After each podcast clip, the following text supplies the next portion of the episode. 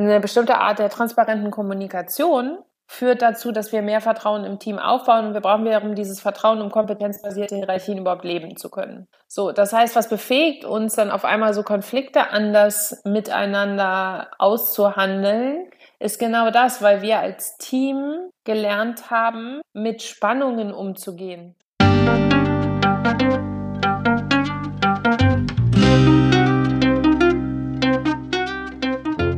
Schön, dass du wieder reinhörst.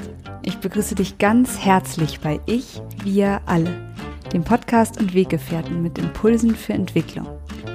Wir bei Shortcuts laden interessante Personen ein, die uns zu den Themen Selbst, Team und Werteentwicklung inspirieren. Für mehr Informationen zum Podcast und zur aktuellen Folge schau vorbei unter www.ichwiralle.com. Ich bin Maike Schäbitz, Redakteurin und unser heutiger Gast ist Bettina Rollo. Bettina arbeitet freiberuflich als Organisations- und Teamentwicklerin. Sie hat gemeinsam mit Joanna Breidenbach das Buch mit dem Titel geschrieben New Work Needs Inner Work. Und genau darum dreht sich nun das folgende Gespräch.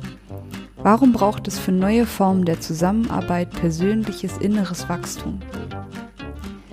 Viele Organisationen sind auf der Suche nach neuen Formen der Zusammenarbeit und suchen nach Wegen, sich in der Komplexität des digitalen Zeitalters besser zurechtzufinden.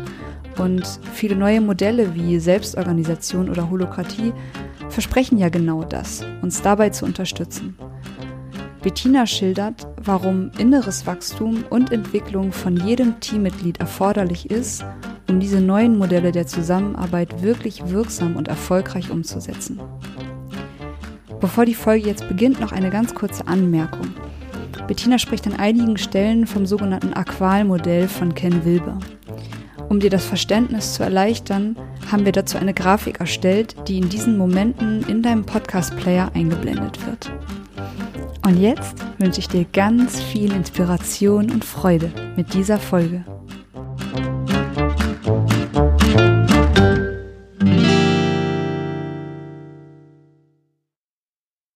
Ich begrüße ganz, ganz herzlich meinen heutigen Gast, Bettina Rollo. Hi Bettina. Hallo.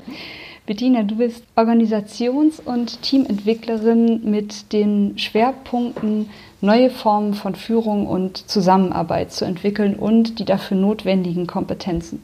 Und du hast gemeinsam mit Joanna Breidenbach das Buch New Work Needs Inner Work geschrieben und genau darüber habe ich dich auch kennengelernt. Und zwar war ich letztes Jahr im November bei dem eintägigen Workshop dazu, gemeinsam mit dir und mit Joanna.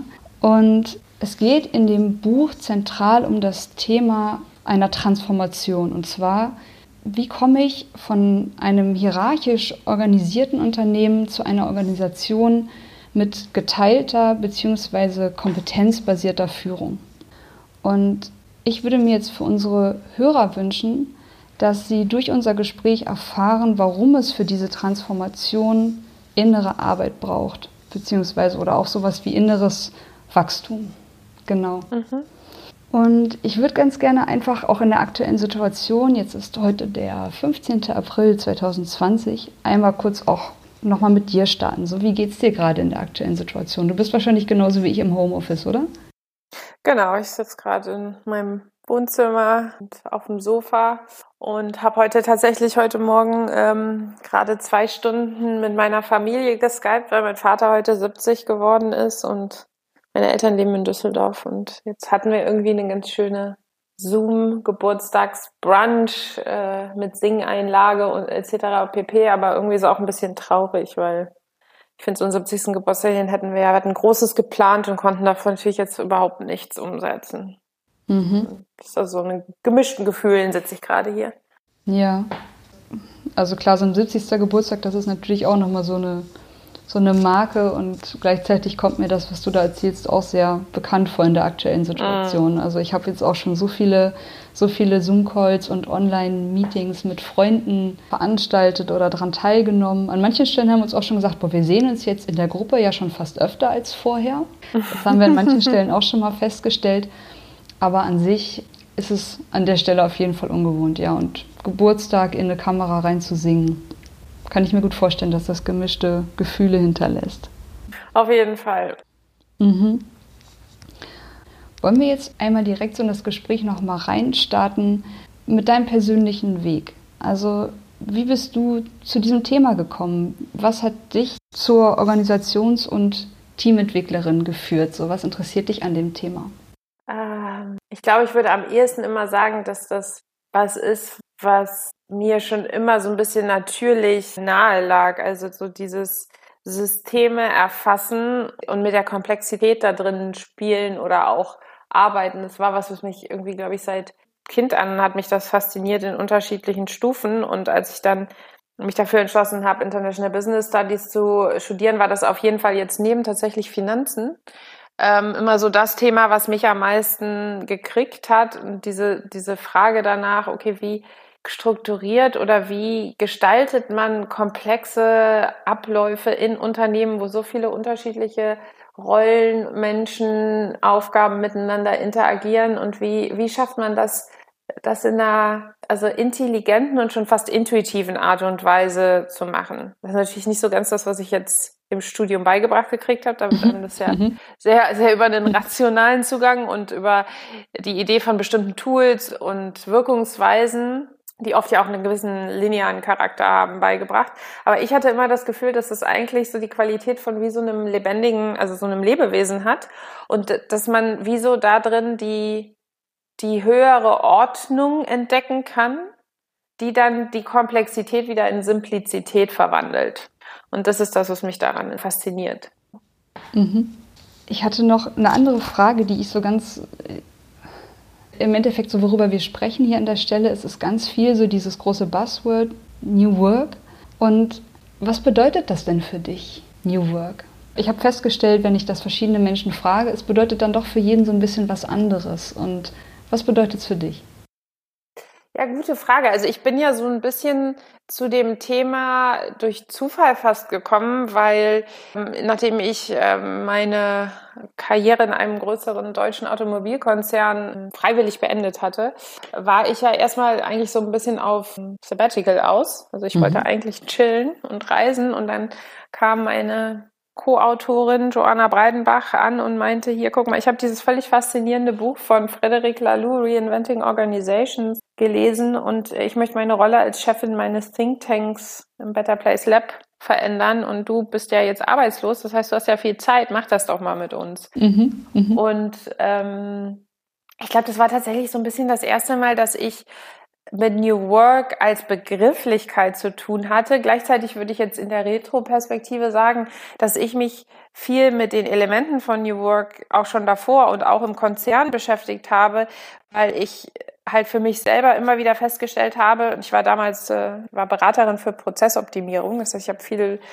Prozesse zwischen Maschinenbauern und Softwareingenieuren gestaltet mhm. und versucht auch besser zu machen dass ja wir Prozesse brauchen, die zum Beispiel mit einbeziehen, dass da Menschen mit unterschiedlichen Mindsets, also mit unterschiedlichen Wertevorstellungen aufeinandertreffen. So ein Softwareingenieur denkt ja ganz anders und erlebt das Leben und seine Arbeit ganz anders als ein Maschinenbauer. Und dass wir es mit eins beziehen müssen und diese Qualität von dem Pendeln zwischen was in einem Menschen passiert, das benennen Joanna und ich in unserem Buch dann immer als innere Dimension, also alles das, was für uns erfahrbar ist und das Zusammenspiel mit dem, was dann auf der Strukturebene notwendig ist, um einen intelligenten, innovativen Ablauf miteinander zu gestalten. Das ist ja für mich so der Hauptaspekt von New Work, wo wir anfangen eben wegzugehen von einem rein intellektuellen Zugang zu optimierten Arbeitsabläufen, die wir auch primär versuchen zu steuern über die Struktur, Prozess oder Kompetenzebene, sondern dass wir eben sagen, wir beziehen den Menschen mit ein. Und ich glaube, das ist so das, was ich letztendlich als das Kernelement von New Work für mich begreife. Und dann können da ganz viele neue Formen von entstehen, also wie das dann konkret aussieht. Und natürlich ist die häufigste, mit der wir uns heute, oder dem häufigsten Schlagwort, mit dem wir uns da beschäftigen, ist dann immer Selbstorganisation. Mhm. Aber ich persönlich finde, eine flache, funktionale Hierarchie mit einem hohen Kommunikationsniveau, also einer hohen Dialogqualität, finde ich auch schon New Work. Mhm. Ist für viele Leute im, in ihren, sagen wir mal, die in eher traditionellen Arbeitskontexten sind, auch auf jeden Fall New Work. Also ich glaube, da gibt es unterschiedliche Definitionen. Ich denke manchmal, New Work ist halt einfach immer das nächste Neue, was auf meinem Weg liegt. Ja?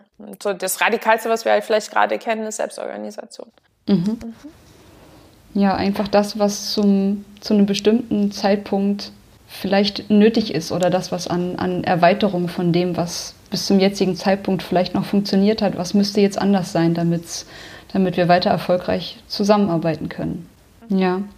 Ja, du hast jetzt gerade so gesagt, Menschen einbeziehen, wenn ich dich da so richtig verstanden habe, wäre für dich so das, das Herz oder der Kern von New Work.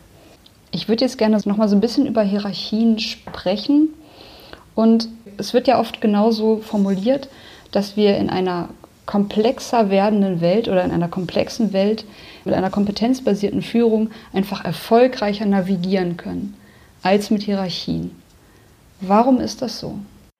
Na, also es kommt natürlich immer noch darauf an, in welchem Kontext wir gerade sind. Ne? Also ich würde nicht sagen, dass das für jeden Arbeitskontext, für jedes Team, für jedes Unternehmen die erfolgreiche Antwort ist. Ne? Mhm. Sondern also wenn ich Organisationsentwicklungsprozesse begleite, dann bestehe ich immer darauf, dass ich mit den Firmen nach ihrem passgenauen Zusammenarbeitsmodell suche und mhm. das versuche zu designen, das jetzt gerade zu dem Zeitpunkt zu ihnen passt und sie, sagen wir mal, auch noch in einer bestimmten Zeit in der Zukunft trägt.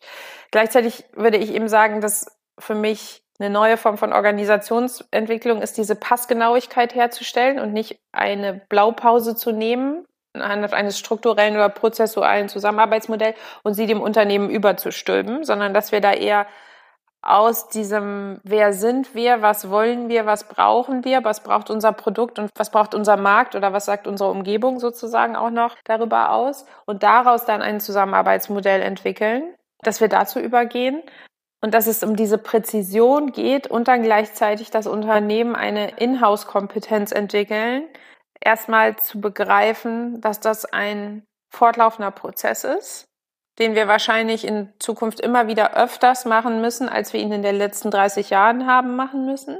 Also ich glaube, Zusammenarbeitsmodelle in den letzten 30 Jahren hatten eine längere Gültigkeit und waren passender.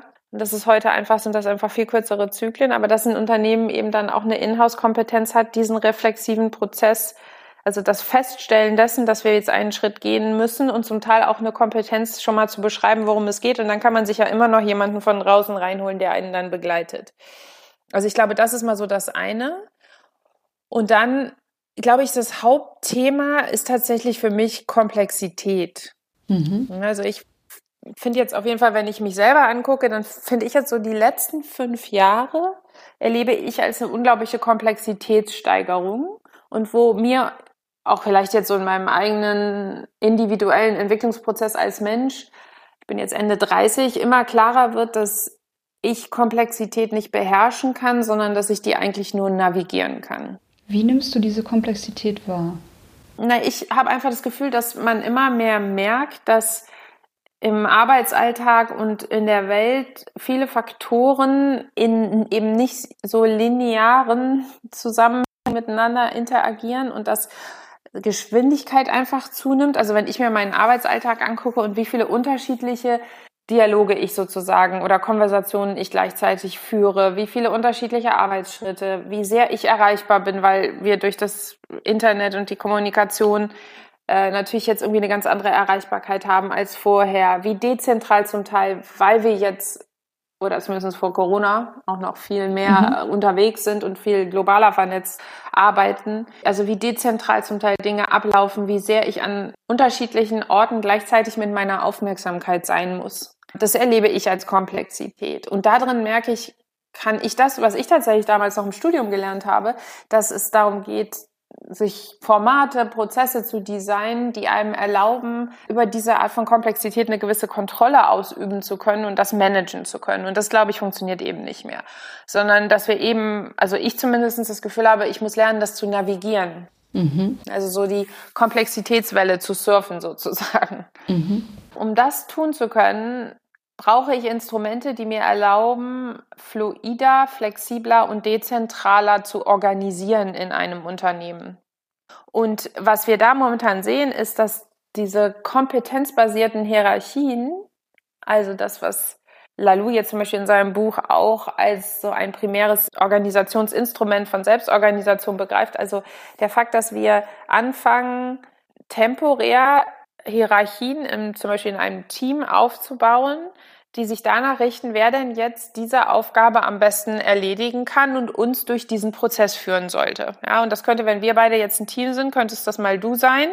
Dann führst du für einen bestimmten Abschnitt und dann lösen wir das wieder auf, wenn dieser Abschnitt erfolgreich beendet wurde und dann übernehme ich aber in der nächsten Aufgabe die Führung. Das heißt, wir sind nicht mehr an, an Rollen oder statusgebundenen Hierarchien gebunden in dem Sinne, sondern wir mhm. nutzen das Prinzip, dass wir Entscheidungen und Umsetzung dort ins Team hinbringen, wo die Kompetenz ist.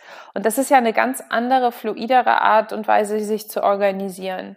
Und um das zu können, müssen wir aber voneinander wissen, was wir können und was wir nicht können, beziehungsweise ich muss natürlich in erster Linie erstmal über mich selber wissen.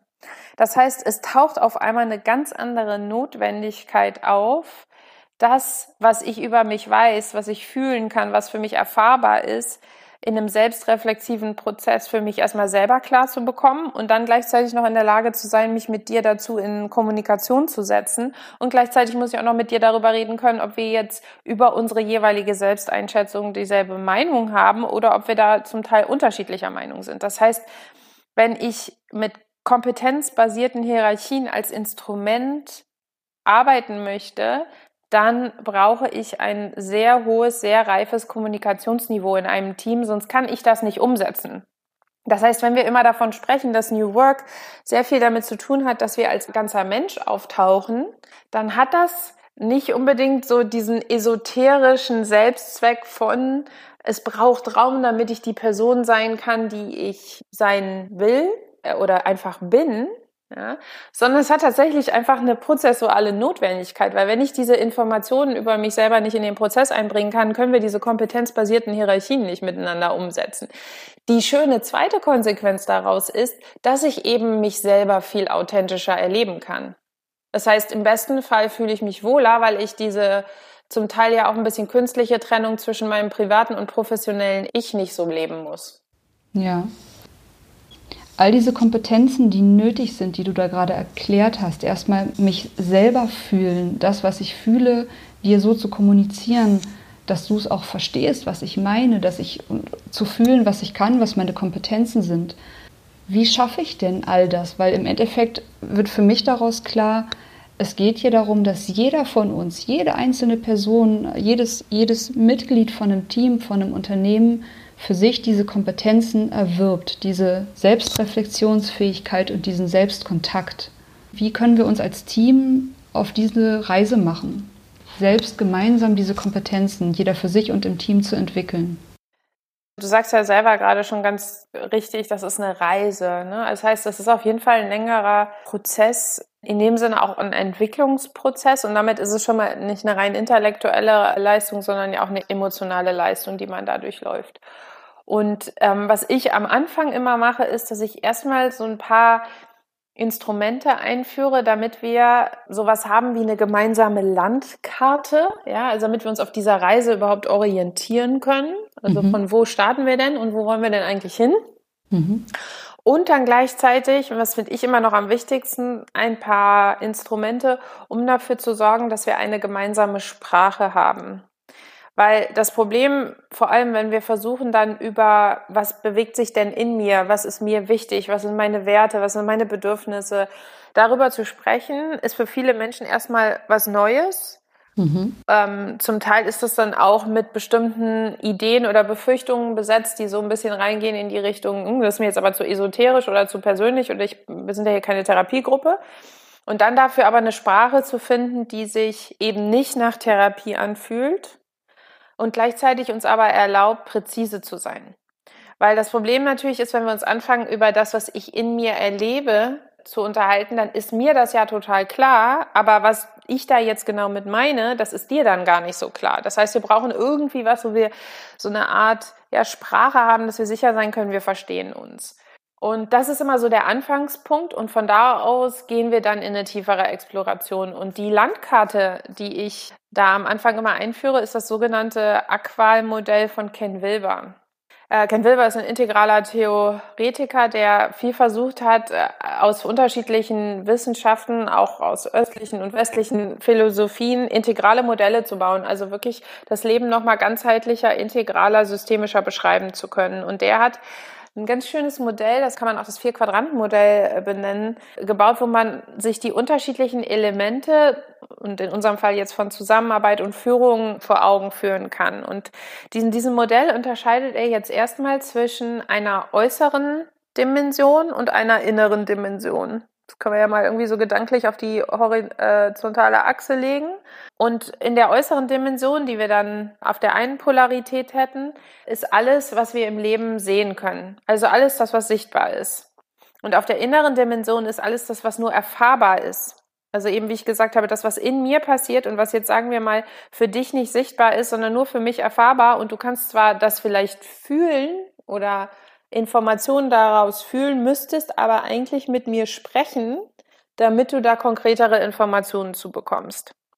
Was wir natürlich den ganzen Tag machen, ist, wir treffen ganz viele Annahmen übereinander, über diese innere Dimension. Also ich stelle mir dann die ganze Zeit vor, warum du mich jetzt gerade so anguckst oder was du jetzt gerade fühlst oder wie, dir, wie es dir eigentlich geht oder was dir wichtig ist. Also das haben wir schon auf dem Schirm, aber wir besetzen das halt oft mit Ideen und Interpretationen. Mhm. So, und was Ken Wilber dann jetzt macht, neben dieser Unterscheidung zwischen innen und außen, dass er sagt, okay, dann lasst uns doch mal die innere und äußere Dimension einmal für das Individuum beschreiben und einmal für das Kollektiv. Kollektiv ist dann alles mehr als zwei Personen. Also jedes Team, jede Organisation, jedes Unternehmen. So, und was wir dann beim Individuum sehen, ist, dass wir auf dem äußeren Quadranten, also auf dem, was von uns sichtbar ist als Individuum, haben wir unser Verhalten und unsere Kompetenzen oder unsere Skills, also unsere Fähigkeiten.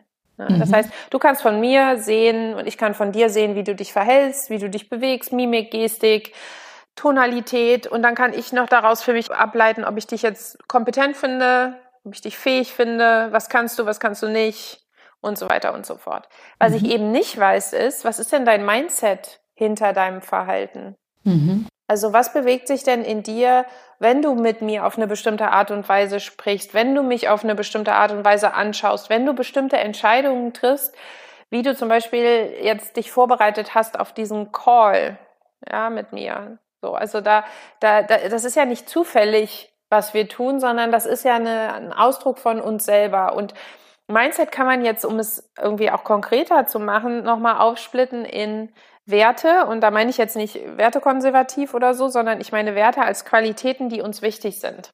Mhm. Ja, und da ist immer das Einfachste, sich zum Beispiel zu überlegen, wenn wir jetzt jemanden haben, dem zum Beispiel Ordnung und Struktur sehr wichtig ist, der wird immer Instrumente für Organisation und Zusammenarbeit suchen und nutzen, die dem entsprechen. Das heißt, vielleicht einfach eine klassische äh, Projektmanagement, Wasserfalllogik mit einer Meilensteinplanung, wo man einen hohen Detailgrad herstellen kann an Absprachen miteinander. Mhm. Wenn jetzt jemanden aber so Qualitäten wie ähm, Freiraum, Kreativität und Innovation wichtig sind, dann wird der wahrscheinlich eher auf vielleicht sowas gehen wie agilere Methoden. Also wo wir aus einer, aus einer linearen Wasserfalllogik in der Umsetzung eines Projekts mehr in sowas Iteratives und Agiles eintauchen, wie Scrum uns das zum Beispiel anbieten würde. Mhm. Das heißt, welche Instrumente wir nutzen, wenn wir die Wahl haben, ist ein Ausdruck von dem, was uns wichtig ist. Und das, was wir wollen, das ist ausgedrückt in unserem Leben über die Werte und Qualitäten, die wir präferieren. Und dann einmal das, was wir brauchen. Mhm. So, und das, was ist ja immer so eine interessante Nummer. Ne? Also Bedürfnisse im deutschen Kulturraum sind ja meiner Meinung nach eher unterrepräsentiert. Mhm. Ich habe es auf jeden Fall nicht richtig gelernt, mich darauf zu beziehen. Und ich habe auch eher so ein bisschen gelernt, so jetzt reiß dich mal zusammen. Ne? kriegst du ja auch so hin. Wer braucht denn schon was? So, und das ist aber natürlich irgendwie eher ein Kulturelement als, würde ich sagen, eine Wahrheit über die menschliche Psyche. Mhm. Und jetzt aber über Bedürfnisse am Arbeitsplatz zu sprechen, ist immer so ein bisschen so, äh, machen wir das jetzt wirklich? Fühlt sich sehr ungewohnt an. Genau. Und ist das jetzt endgültig das, wo wir eine Therapiegruppe werden? ähm, und ich möchte jetzt mal kurz irgendwie, weil mir das immer sehr wichtig ist, verdeutlichen, warum ich das trotzdem total wichtig finde. Und das ist, ähm, indem wir uns ein ganz simples Bedürfnismodell für eine gemeinsame Sprache zur Hand nehmen. Und das ist einfach aus der Psychodynamik die Polarisierung zwischen unserem Bedürfnis nach Zugehörigkeit und Sicherheit auf der einen Seite mhm. und unserem Bedürfnis nach Freiraum und Autonomie und Wandel auf der anderen Seite. Ja. Ich finde, man kann sich das immer ganz schön bewusst machen, wenn man Kinder beobachtet. Wenn die anfangen zu krabbeln, dann machen die sowas, dass sie erstmal so eine Tendenz haben, die kommen ja aus der kompletten Zugehörigkeit mit der Mutter, ne? so, und mit mhm. den Eltern im besten Fall. Und dann entdecken sie so, jetzt kann ich mich bewegen und dann krabbeln die meistens so zwei Meter weg, krabbeln wieder zurück zum Elternteil, suchen Körperkontakt, entspannen sich kurz und dann geht das Ganze wieder von vorne los. Mhm. So, und diese Pendelbewegung zwischen unserem Bedürfnis zu wissen, wo wir hingehören, was uns Sicherheit gibt, und das ist für uns als Erwachsene immer auch was anderes, was uns da Sicherheit gibt. Ne? Mhm. Das kann das regelmäßige Gehalt sein, das kann meine Familie zu Hause sein, das kann der Fakt sein, dass ich meine Wohnung mag und mich da sehr wohlfühle, also ganz unterschiedliche Dinge. Und dann unserem Bedürfnis auch nach Wandel, nach Freiraum, nach dem, wo ich irgendwie sein kann, also mich ausdrücken kann als das Individuum, was ich bin. Weil wenn jetzt alles nur stabil und sicher wäre, wäre ja auch langweilig. Genau. So, und dann sieht aber auch die Art und Weise, wie Freiraum sich gestaltet, wieder ganz anders aus. Ja, also je nachdem, wie ich Freiraum brauche und wie das im Verhältnis zu meinem Sicherheitsbedürfnis steht, so würde ich auch führen als Führungskraft. Ja? Mhm. Das heißt, wenn ich jetzt zum Beispiel, also wenn ich das jetzt auf mich selber beziehe, mich angucke, ich habe so eine Tendenz, ich brauche einen bestimmten Strukturanteil als Basis und wenn der da ist, dann bin ich sehr generös, was Freiraum und Ausprobieren angeht. Das heißt, als Führungskraft war ich, glaube ich, auch genauso unterwegs. Das heißt, meine Mitarbeiter haben so einen Rahmen von mir gekriegt und innerhalb des Rahmens konnten sie dann aber relativ frei das so umsetzen, wie sie das wollten und wir haben uns eigentlich immer nur auf Ziele ver, also neben dem Rahmen auf Ziele verständigt. Mhm. Und wenn ich dann aber so andere Führungskräfte angucke, die haben dann eine ganz andere Balance. Für einige ist die Übergewichtung, also der Strukturanteil viel höher, weil ihnen das mehr Sicherheit gibt und sie weniger Freiraum für sich selber haben wollen oder eben umgekehrt. So, das heißt, wer wir sind und was wir brauchen und wie wir diese beiden Bedürfnisse strukturieren, drückt sich in unserem Führungs- und unserem Zusammenarbeitsverhalten auch total aus. Mhm. Und deswegen ist es so interessant und auch so wichtig, dass wir ein Gefühl dafür haben, wer wir da sind. Weil nämlich, wenn wir jetzt auf die kollektive Seite des Vier-Quadranten-Modells wechseln, uns mal angucken, was haben wir denn da im Außen? Da haben wir Strukturen und Prozesse. So, ich glaube, den Quadranten, den kennen wir ganz gut. Ja, also ich glaube, in den meisten Unternehmen, wenn wir eins können, dann können wir uns über Strukturen und Prozesse unterhalten. Ja, und die sind auch ganz oft immer das Feld, wo wir dann hinwollen, wenn, es ein Problem gibt. Da müssen wir jetzt mal den Prozess anpassen. Ich glaube, es war immer so 90 Prozent der Fälle der Auslöser, wenn ich als Beraterin irgendwo dazu gekommen bin, war das, weil der Prozess angepasst werden musste. Mhm. So, und dann ist immer die Frage, geht es denn jetzt hier gerade um den Prozess oder geht es um was anderes? Denn natürlich hat das Kollektive ja auch eine innere Dimension. Ja, und das ist unsere Kultur und unsere Art der Kommunikation als Team, als Unternehmen, als Organisation. Und mhm. da ist immer die Frage, haben wir da eigentlich ein explizites Verständnis von? Also können wir das überhaupt beschreiben? Klar hat jedes Unternehmen auf der Webseite meistens ein Werteleitbild zur Kultur, wer sie sind. Aber die Frage ist, ist das denn das, was wir leben? Mhm. Und können wir überhaupt beschreiben, was wir für eine Kultur miteinander leben? Also haben wir da eine gemeinsame Sprache und auch ein gemeinsames Verständnis für? So, und jetzt ist eben das Interessante, wenn man diese vier Quadranten hat, kann man sich mal angucken, passen die denn in einem Team alle zusammen? Oh ja. Weil nämlich so das einfachste Beispiel so mal aus dem New Work Kontext ist so ganz viele Startups oder Firmen in Berlin, die ich kenne, haben zum Beispiel freie Arbeitsplatzwahl. Also du kannst ja jeden Tag kannst du dich da hinsetzen, wo du möchtest. So, das ist jetzt eine bestimmte, ein bestimmter Prozess, eine bestimmte Struktur entspricht dann vielleicht dem Kultur-Selbstverständnis des Unternehmens nach Flexibilität, Agilität und Freiraum für den Einzelnen. So, und jetzt ist immer die Frage, passt es denn zum Mindset der Mitarbeiter? Weil wenn ich dann auf ein paar Leute inklusive zum Teil auch mir schaue, ich mag das aber eigentlich ganz gerne, wenn ich weiß, wo mein Arbeitsplatz ist. Mhm. Ich finde das ein bisschen stressig, wenn ich jeden Morgen ins Büro komme und mich vielleicht woanders hinsetzen muss, vor allem wenn ich dann mich da hinsetzen muss, wo ich vielleicht gar nicht sitzen will. Mhm. Das heißt, mein Bedürfnis nach Stabilität und Sicherheit wird zum Teil auch daraus gespeist, dass ich weiß, wo ich sitze, also wo mein Platz ist. So, und wenn jetzt die Struktur und das Kulturfeld meines Unternehmens mir das aber gar nicht anbietet, dann entsteht auf jeden Fall zwischen meinem individuellen inneren Quadranten und dem kollektiven inneren Quadranten und dem äußeren kollektiven Quadranten Spannung. Und deswegen nutze ich dieses äh, Vier-Quadranten-Modell erstmal als so eine Art Landkarte, um zu schauen, können wir eigentlich alle als Team alle vier Quadranten gut befüllen? Also wissen wir, was wir da reinschreiben würden? Ja. Haben wir eine gemeinsame Sprache? Verstehen wir uns eigentlich? Weiß ich genug über mich selber, dass ich meinen inneren Quadranten befüllen könnte? Mhm. Ja. Und was sehen wir denn, wenn wir auf diese vier Quadranten schauen? Passen die zusammen? Oder sind da eben Gaps dazwischen und entsteht da Spannung?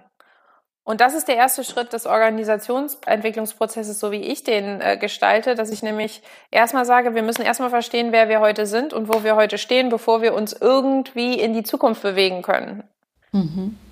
Beim Zuhören habe ich jetzt auch noch mal so genau diesen Eindruck gewonnen, dass es eben darum geht, für einen speziellen Organismus, so für eine ganz spezielle Organisation, das zu ihr genau passende Modell zu entwickeln oder Kollaborationsmodell zu finden, was den dort arbeitenden Menschen entspricht und nicht, wie du sagtest, einfach allen ein bestimmtes Modell überzustülpen, weil es einfach nicht funktionieren wird, wenn eine bestimmte Anzahl von Menschen bestimmte Werte hat, die vielleicht zu so einer Arbeitsform überhaupt nicht passen würden. Genau, also das hört sich natürlich jetzt auch nach einem für viele Leute hört sich das nach einem sehr komplizierten oder komplexen Prozess an, wo wir jetzt versuchen, alle Bedürfnisse und alle Werte irgendwie unter einen Hut zu kriegen. Das funktioniert natürlich nicht. Also ich suche immer eher nach so dem gemeinsamen, dem ausreichenden gemeinsamen, also ich will nicht sagen kleinsten gemeinsamen Nenner, weil das klingt viel zu sehr nach Kompromiss, sondern eher so auf, auf das, wo wir uns natürlich miteinander synchronisieren können. Und in meiner Erfahrung ist das eben mehr als dieser kleinste gemeinsame Nenner zwischen Menschen, sondern und das müssen wir ja auch mit einbeziehen, niemand von uns ist statisch. Ja, das heißt, wenn man auf so eine Reise geht oder in diesen Organisationsentwicklungsprozess einsteigt, dann lerne ich in dem Prozess ja auch ganz viel. Und ich mache mit den Teams eigentlich in den ersten anderthalb Jahren nichts anderes als Klärung des aktuellen Zustandes, Klärung der Konflikte und Tabus, die da drin liegen, Aufbau von Reflexionskompetenzen, Aufbau von Kommunikationskompetenzen, Aufbau von Feedback- und Konfliktmanagementkompetenzen. Das heißt, da sind Teams in einem ganz tiefen Lernprozess, sowohl individuell als auch kollektiv. So, das heißt, da verändert sich ganz viel. Und vielleicht hätte ich am Anfang dieses Prozesses was ganz anderes über mich gesagt als am Ende. Ja, das heißt, das müssen wir auch mit einbeziehen, dass da Veränderung in sich mit drin stattfindet. Und trotzdem kann es dann passieren, was du sagst, dass wir in dem Prozess feststellen, dass sich jetzt, sagen wir mal, der größte Teil der, der Organisation in eine Richtung bewegt, wo ein paar Mitarbeiter sagen, das passt zu mir nicht. Und in meiner Erfahrung sind das so 10 bis 20 Prozent. Und die entscheiden sich dann meistens, dass sie woanders arbeiten möchten, weil diese Art von Zusammenarbeit zu ihnen nicht passt. Aber das ist ja genau das, worum es geht. Mhm. Dass wir Kontexte finden, die zu uns passen und uns ermöglichen, unser Potenzial einzubringen. Und für manche Menschen ist das eine funktionale Hierarchie und für manche Menschen ist das ein agil geführtes Team und für manche Menschen ist das ein selbstorganisiertes Team. Mhm. Aber da sind wir eben alle ganz unterschiedlich. Mhm. Ja, ich finde das jetzt noch spannend, dass du gesagt hast, es muss jeder für sich so seine eigene Form finden. Wenn ich mich da jetzt zum Beispiel zurückerinnere an ehemalige Arbeitgeber, da habe ich, glaube ich, oft die Erfahrung gemacht, dass ich ja gefühlt in so einer Mischform gearbeitet habe. Also, dass ein Chef mir Entscheidungen übertragen hat, so ich sollte das entscheiden. Und ich dann aber gemerkt habe, ich habe zum Beispiel Sorge, eine Fehlentscheidung zu treffen oder Sorge von den Konsequenzen, die ich infolgedessen befürchtet habe oder wo ich vielleicht schon mal gesehen habe, dass das oder selber erlebt habe, dass das passiert ist. Ähm, ich glaube, du weißt, was ich meine.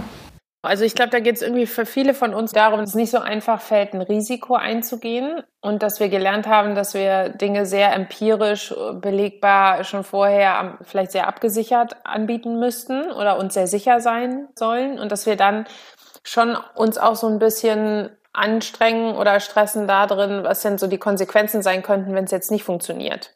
Und also und dann normalerweise ist das dann das Privileg von einem Chef, der im besten Fall dafür auch noch mehr Geld kriegt.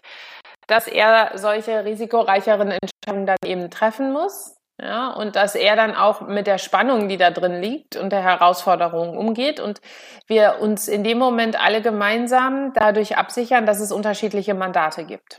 Mhm. Also der Chef weiß dann, das ist meine Rolle, das ist mein Mandat, ich darf sowas entscheiden und wenn es schief geht, dann weiß ich auch ungefähr, was für Konsequenzen dann drohen und wie ich damit umgehe und wir im Team zum Beispiel wissen, ah, dafür haben wir ja einen Chef, dann muss der das entscheiden. So, und wenn wir jetzt aber Führung in das Team verlagern im Sinne von Selbstorganisation, dann sind wir ja auf einmal in einem gemeinsamen Prozess. Und ich glaube, an der Stelle ist nochmal wichtig zu sagen, dass mein Verständnis von Selbstorganisation eben nicht ist, dass das ein demokratischer Prozess ist. Ja.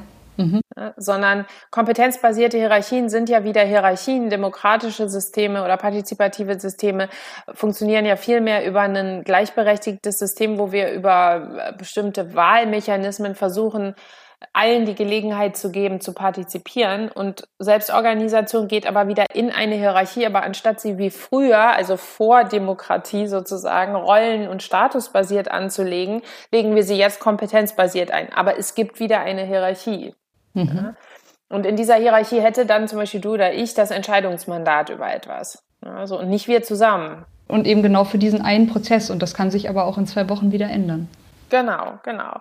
So, und, und das hat natürlich viel mit Vertrauen zu tun.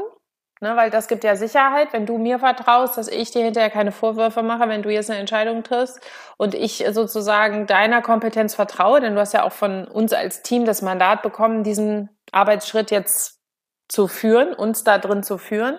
Da hat das also erstmal viel mit Vertrauen zu tun, von uns zu dir, aber auch von dir zu uns. Ja, das heißt, das, da sind wir wieder an dem Punkt, warum dieser Austausch zur inneren Dimension dann da wichtig ist, weil Vertrauen baut sich dadurch auf, dass wir Erfahrungen zusammen machen, die im besten Fall positiv sind und wenn sie irgendwie schwierig sind, dass wir in der Lage sind, diese Erfahrungen zu reflektieren und rauszufinden, was da denn genau passiert ist.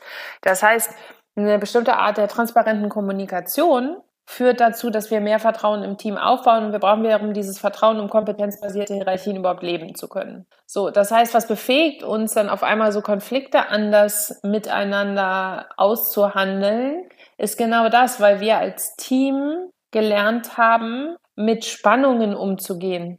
Weil wir Spannungen zum Beispiel auch halten können, weil wir nicht sofort für alles eine Lösung finden müssen, weil wir in der Lage sind, Dinge zu benennen, was gerade passiert, uns selbst dazu in Relation zu setzen, also auch sagen zu können, das macht das gerade mit mir, so reagiere ich darauf. Und diese Transparenz, die dadurch entsteht, ermöglicht uns im Grunde einen Konflikt ja ganz konstruktiv anzugehen. Anstatt dass der wie so eine Spannung oder wie der pinke Elefant im Raum ist, alle fürchten sich ein bisschen davor oder sind angestrengt oder was auch immer für einen dann halt passiert und keiner fühlt sich aber kompetent und sicher genug, um es anzusprechen. Das heißt, das ist eine Mischung aus einem individuellen Kompetenzaufbau, Selbstreflexion und einem Vertrauensaufbau im Team. Und das ist eben ein Prozess und der dauert. Deswegen ist es ja auch immer so schwierig, wenn Teams auf einmal hingehen und sich von einem Zusammenarbeitsmodell ad hoc für ein neues entscheiden. Also es wäre auch schon der Sprung von einer, sagen wir, etwas rigideren funktionalen Hierarchie in was sehr Agiles ja, da, da hätten wir auch schon so einen Sprung, wo auf einmal es eine andere Art von Vertrauen im Team bräuchte und eine andere Art von Kommunikation, damit agil überhaupt funktionieren kann. Und das sind beides dann im Endeffekt Elemente, die aus der inneren Dimension kommen. Wenn wir aber so einen Veränderungsprozess dann nur über die äußere Dimension angehen und denken, okay, Scrum ist jetzt einfach eine Systematik, die wir umsetzen können und wir nehmen die Strukturen, Prozesse und Regeln und setzen die jetzt bei uns um und dann wird das schon funktionieren, stellen wir ganz oft fest, dass das eben dann nicht funktioniert. Mhm. Sondern dass es einen Kompetenzaufbau oder einen Strukturaufbau im Inneren im Grunde braucht, damit ich das Neue, was im Außen oder das, was sich im Außen verändert hat, überhaupt umsetzen kann. Und die generelle Tendenz, die wir ja sehen, ne, wenn wir jetzt mal Bürokratie auf die eine Polarität legen und Selbstorganisation auf die andere, dann liegen dazwischen ganz viele Möglichkeiten von Zusammenarbeit. Die haben aber alle eine Tendenz, nämlich von Bürokratie hin zu Selbstorganisation nimmt die äußere Struktur ab. Das, was mir Sicherheit gibt. Genau, um das, was wir nutzen, um Orientierung, Fokus, Priorisierung, Entscheidungen und Sicherheit zu kreieren.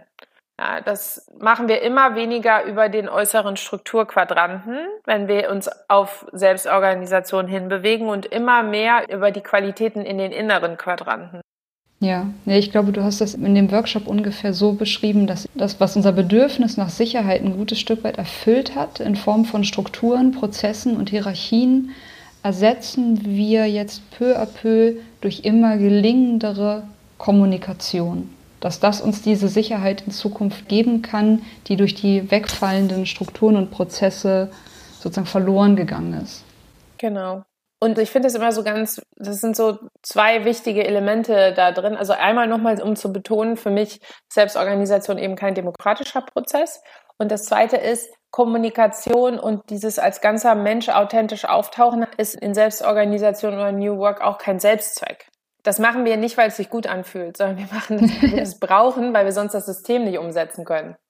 Und es fühlt sich oft, es fühlt sich nicht immer gut an. Also ich habe oft schon erlebt, genau. es, es kann sich sehr, sehr gut anfühlen. Ich glaube, du hattest eben die Formulierung gewählt, bestimmte Emotionen auch halten zu können. Und ich habe das Gefühl, das ist genau so was. So man, man sitzt am Tisch und merkt, es stimmt irgendwas nicht. Und das aber wirklich benennen, das überhaupt erstmal zu fühlen, das benennen zu können, sich wohl damit zu fühlen, es zu benennen. So, ich habe einfach das Gefühl, das stimmt hier gerade nicht, ich fühle mich unsicher damit oder wie auch immer dieses Gefühl dann gerade geartet ist. Und ich kann das ja auch von einer persönlichen Reise beschreiben, Emotionen in einem bestimmten Moment zu benennen. Wie geht es mir denn überhaupt gerade? Wie fühle ich mich? Was macht das mit mir, wie du mit mir sprichst oder wie du mich anguckst? Was löst das in mir aus? Und wo fühle ich das in meinem Körper? Das sind alles so Dinge, das, das überhaupt erstmal zu entwickeln, das dauert, wie du sagtest. Ne? Und was sind denn da so Eindrücke von dir, Klar, das ist im Endeffekt völlig individuell von den Menschen, mit denen du da arbeitest, aber wie lange dauert sowas? Und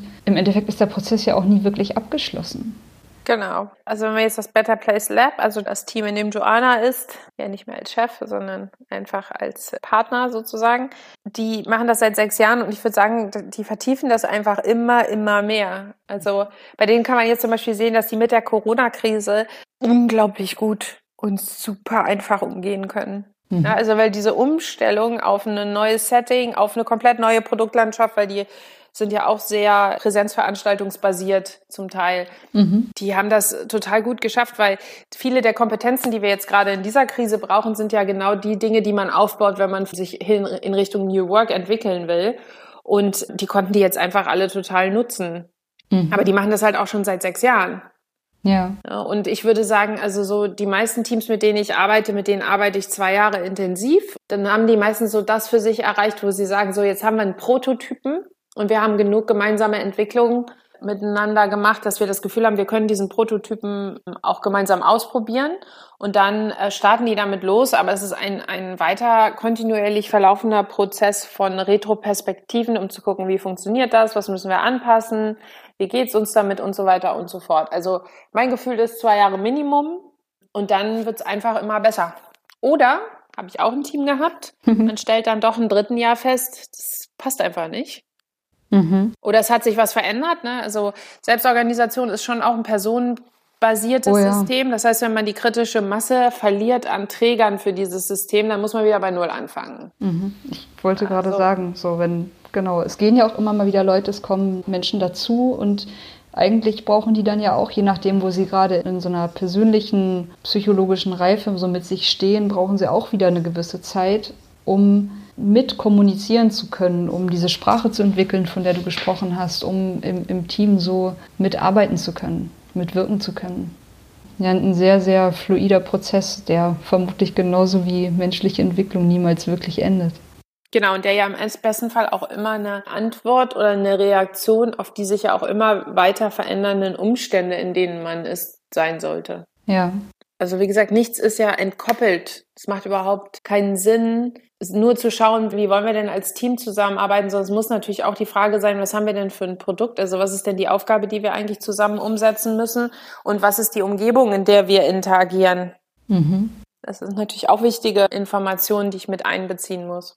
Mhm, absolut. Ich finde das gerade sehr, sehr schön und spannend, dass wir genau zu diesem jetzigen Zeitpunkt der Corona-Krise miteinander sprechen, weil das eigentlich, finde ich, genau, das ist eigentlich das Paradebeispiel, dass von heute auf morgen alles anders wird. Alle Pläne, die bis zum jetzigen Zeitpunkt oder bis zum damaligen Zeitpunkt vor vier Wochen irgendwo in der Schublade lagen oder verfolgt wurden, auf einmal zu einem großen Teil vielleicht obsolet sind und sich von heute auf morgen so vieles verändert und Ich, ich finde es auch sehr mutmachend, dass du jetzt gerade sagst, dass zum Beispiel die Mitarbeiter des Better Place Lab da so gut mit umgehen können und kann mir das auch gut vorstellen, zumindest. Ich habe so viele Gespräche auch in den letzten Wochen mit Menschen erstmal damit begonnen, zum Beispiel, dass jeder von uns beschrieben hat, so wie, wie geht's dir gerade, wie fühlst du dich, weil ich bringe das ja immer mit in die Begegnung rein. Ich habe das von einigen Menschen gehört, dass gerade diejenigen, die sich auf diesen Weg gemacht haben, für sich jetzt sagen, es ist für mich eine Riesenressource, diese Selbstreflexion, es erleichtert mir das Arbeiten gerade ungemein. In einer Situation, die oft eben auch Ängste und viele Unsicherheiten auslöst. Nee, absolut. Also ich glaube, im Endeffekt ist das so die, könnte man sagen, Selbstorganisation hat auch viel mit meiner Fähigkeit zu tun, zu begreifen, dass das Leben eine beständige Bewegung ist und mich in diese Bewegung reinzufinden. Ne? Also das ist ja dann das, was mich jetzt gerade auch auf Corona anders reagieren lässt, weil ich gelernt habe, da sehr flüssig und fluide mich wieder zu reorganisieren mhm. mit meinen Kollegen zusammen. Mhm. Ich wollte jetzt gerade zum Schluss auch noch mal ansprechen, dass ihr jetzt vor kurzem zu dem Buch New Work Needs Inner Work auch einen Workshop online gestellt habt, also einen passiven Online-Workshop zum Buch The Future of Work Needs Inner Work. Möchtest du da noch so ganz kurz was zu sagen? Ja, gerne. Also erstmal heißt der The Future of Work Needs Inner Work und nicht New Work, weil wir den tatsächlich auf Englisch gemacht haben. Also das ist so ein bisschen die Antwort für alle, die uns immer gefragt haben, gibt es das Buch auf Englisch? Es auch als Kindle und PDF-Version tatsächlich auf Englisch, aber nicht als, als gebundenes Buch. Und wo wir einfach gemerkt haben, dass es ganz viele Menschen gibt, die ein Videoformat als passender für sich empfinden, um sich mit einem neuen Thema vertraut zu machen. Und dann hatten wir einfach das Gefühl, so, okay, dann versuchen wir jetzt oder haben das Buch dann im Grunde in 36 Videoeinheiten übersetzt, eben auf Englisch und haben das aber dann halt auch mit der Intention gemacht, das jetzt irgendwie für den nicht-deutschen Markt zur Verfügung zu stellen. Und da haben wir dann festgestellt, heißt New Work, the Future of Work. Mhm. Deswegen mussten wir dann den Titel ändern. Das ist ja auch wieder ganz interessant. Kaum verlässt man Deutschland oder zumindest den deutschsprachigen Raum heißt alles anders. Genau, und der Kurs ist ähm, meiner Meinung nach irgendwie ganz schön geworden, ist viel die Inhalte aus dem Buch, aber Joanna und ich haben dann natürlich gemerkt, dass er uns auch nochmal eine total schöne Option gibt, viel so aus dem Nähkästchen zu plaudern und nochmal mehr Beispiele zu bringen und nochmal ein paar andere Übungen und wir haben viel so Q&A-Sessions einfach aufgenommen, wo wir uns gegenseitig Fragen auch so ein bisschen aus unserer eigenen Erfahrung gefragt hatten. Das hat uns total viel Spaß gemacht und macht das Ganze auf eine neue Art und Weise bunt. Ah, sehr cool. Okay, also den Kurs werden wir auf jeden Fall hier noch in den Show Notes und auf der Homepage verlinken, dass den auch jeder gleich, jeder gleich findet. Bettina, ist jetzt noch irgendwas nicht gesagt worden, was dir wichtig ist? Oder gibt es auch noch irgendwas, was dir zur aktuellen Situation gerade einfällt, was dir so durch den Kopf geht? Mhm. Na, ich glaube, ich möchte noch mal wiederholen, das, was ich am Anfang gesagt habe, dass ich New Work, the Future of Work, Selbstorganisation nicht dogmatisch das Passende für jeden finde und auch nicht immer das Beste, sondern dass ich es irgendwie viel schöner finde, wenn wir als Unternehmen, Organisationen hingehen und nach dem passenden Zusammenarbeitsmodell suchen, was uns alle in unsere Stärken bringt und uns ermöglicht, unseren Beitrag zu leisten, unser Potenzial zu entfalten und nicht für alle Zusammenhänge passt da Selbstorganisation, sondern es geht eben irgendwie in ganz vielen bunten Farben und Arten und Weisen, wie man das machen kann. Ich glaube, das ist mir total wichtig, weil wenn man so verbunden wird, wie jetzt zum Beispiel Joanna und ich gerade mit diesem Thema, dann, dann werden wir manchmal wie so missionarische Engelchen, die dann kommen und New Work propagandieren. Und das ist mir aber gar nicht so wichtig, sondern ich möchte tatsächlich präzise Organisationsentwicklung propagandieren. Das ist, ja. glaube ich, das, was mir ganz wichtig ist. Und was ich einfach da gelernt habe, ist, dass egal ob Selbstorganisation oder nicht, dieser Aufbau dieser inneren, also dieser inneren Struktur oder Kompetenzen,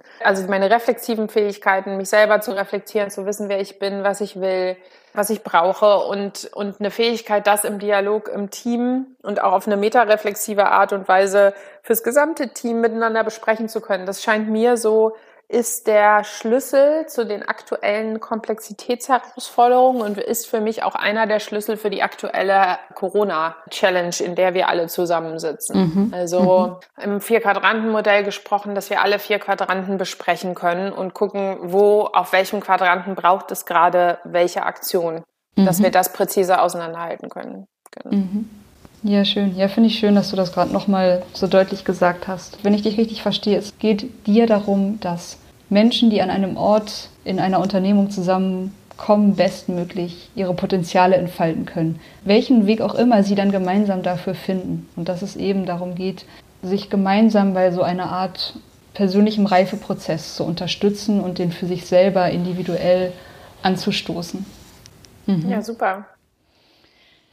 Sehr, sehr schön. Bettina, ich danke dir sehr für das Gespräch. Und danke dir, Maike. Danke für die Einladung.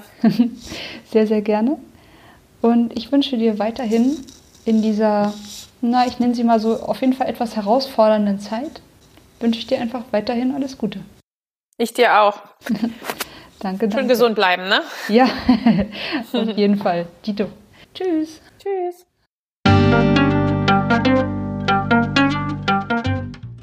Das war eine Folge von Ich, wir alle, dem Podcast und Weggefährten mit Impulsen für Entwicklung. Wir bei Shortcuts begleiten und unterstützen Unternehmen bei der Entwicklung von zukunftsfähiger Führung, Kommunikation, Unternehmenskultur und Design. Mehr Infos zu unseren Angeboten, zum Podcast und der aktuellen Folge findest du unter www.ichwiralle.com. Wir freuen uns über dein Feedback zur Folge und deine Bewertung des Podcasts bei iTunes. Bitte stell uns gerne Fragen zum Podcast und mach Vorschläge für Themen und Interviewpartner, die dich interessieren würden. Und zu guter Letzt, schau gerne bei uns in Berlin-Kreuzberg vorbei. Wir lieben Besuch.